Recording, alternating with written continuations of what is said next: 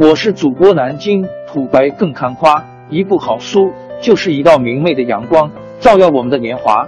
当字符串串流淌，萦绕在我们的耳旁，让我们回味无穷。天津上元书院又和你们见面了，欢迎您的收听。朋友们、听友们，大家好！天津上元书院，南京土白更看花，主播最新专辑《野史听见》正式上线。希望能获得您的关注。野史是民间化和凡俗化的，相对于正史在表达方式上的严肃和呆板，野史更具感性化和具象化。野史关注的往往不是历史事件起因、过程及结果，而是这历史中生存的人与发生的故事。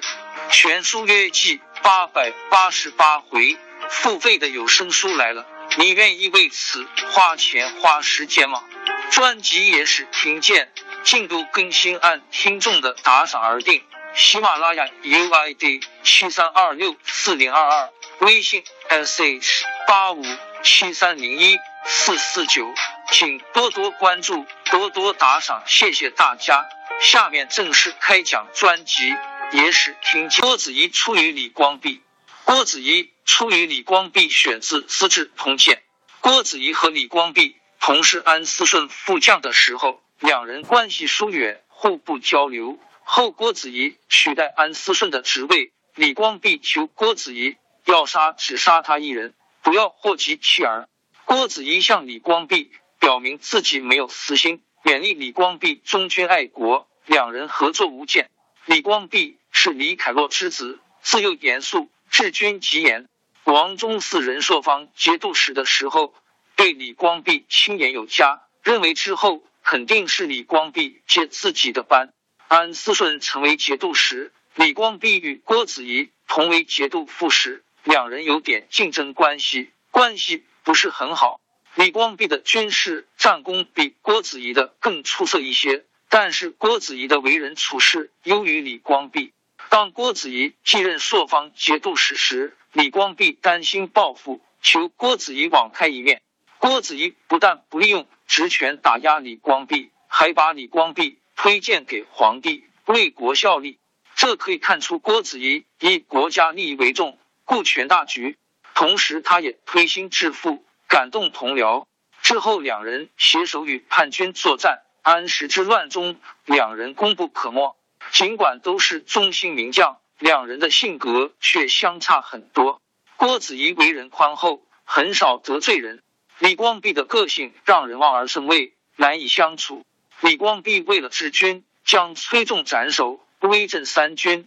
两人作为武官，都遭到了皇帝的猜忌。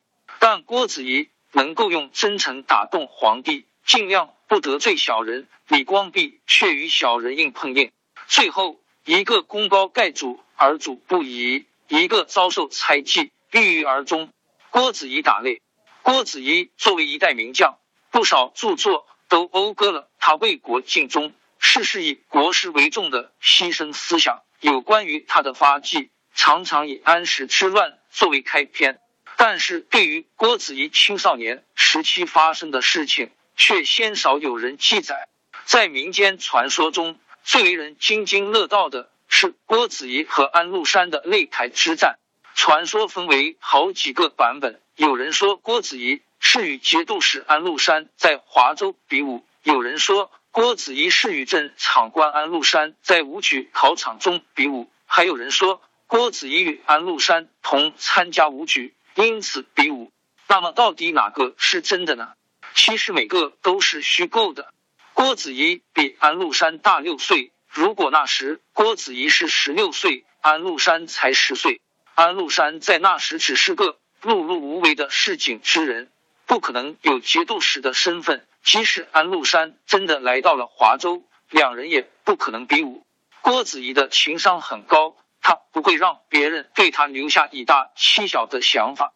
安禄山是正场官的说法是不成立的。同样，因为年龄。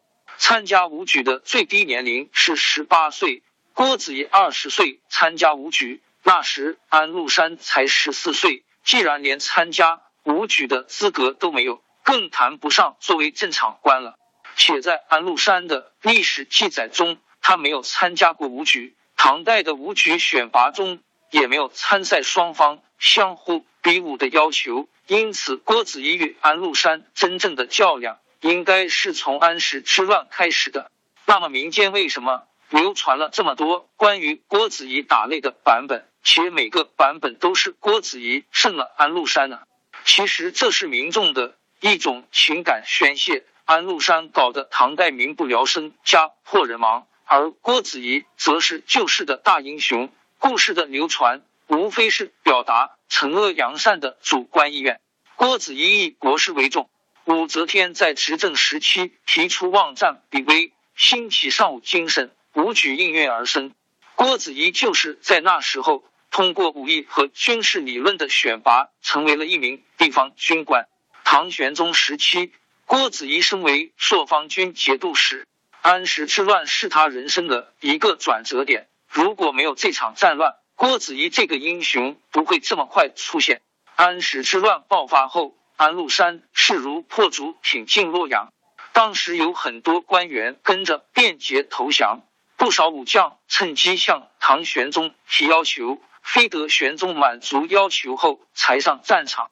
身为朔方军节度使的郭子仪被寄予厚望，没想到他二话不说奔赴战场。为了国家，郭子仪勇担重任。郭子仪分析了整个战争形势，派兵直捣敌人老巢，扼住了咽喉之地，使四明回到大本营进行防守。不料节节败退，差点被活捉。唐军的气焰高涨了起来，收复失地的信心开始建立。正面战场的失利造成潼关失守，唐玄宗带着杨贵妃来到了马嵬坡，肃宗却与父亲分道扬镳，在宁夏为王。当时的肃宗身边只有一些文臣，他急需郭子仪的人马前来护卫。当时的郭子仪占领了河北井陉、关这战略要地，为了肃宗的安危，郭子仪牺牲个人甚至军队的胜利，派人迎接肃宗，自己也立马赶到宁夏。郭子仪所做的一切，就是为了让唐朝能够存留。在郭子仪打下潼关后，收复河东郡。是一个十分重要的环节。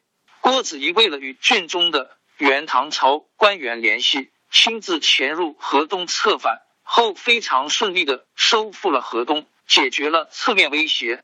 郭子仪为了国家，不顾个人安危，一切的一切都说明郭子仪以国事为重。上王朝更迭，江山易主，世事山河都会变迁。其实我们无需不辞辛劳去追寻什么永远。活在当下，做每一件自己想做的事，去每一座和自己有缘的城市，看每一道动人心肠的风景，珍惜每一个擦肩的路人。纵算经历颠沛，尝尽苦楚，也无怨悔。感谢您的收听，朋友们，让我们下期再见。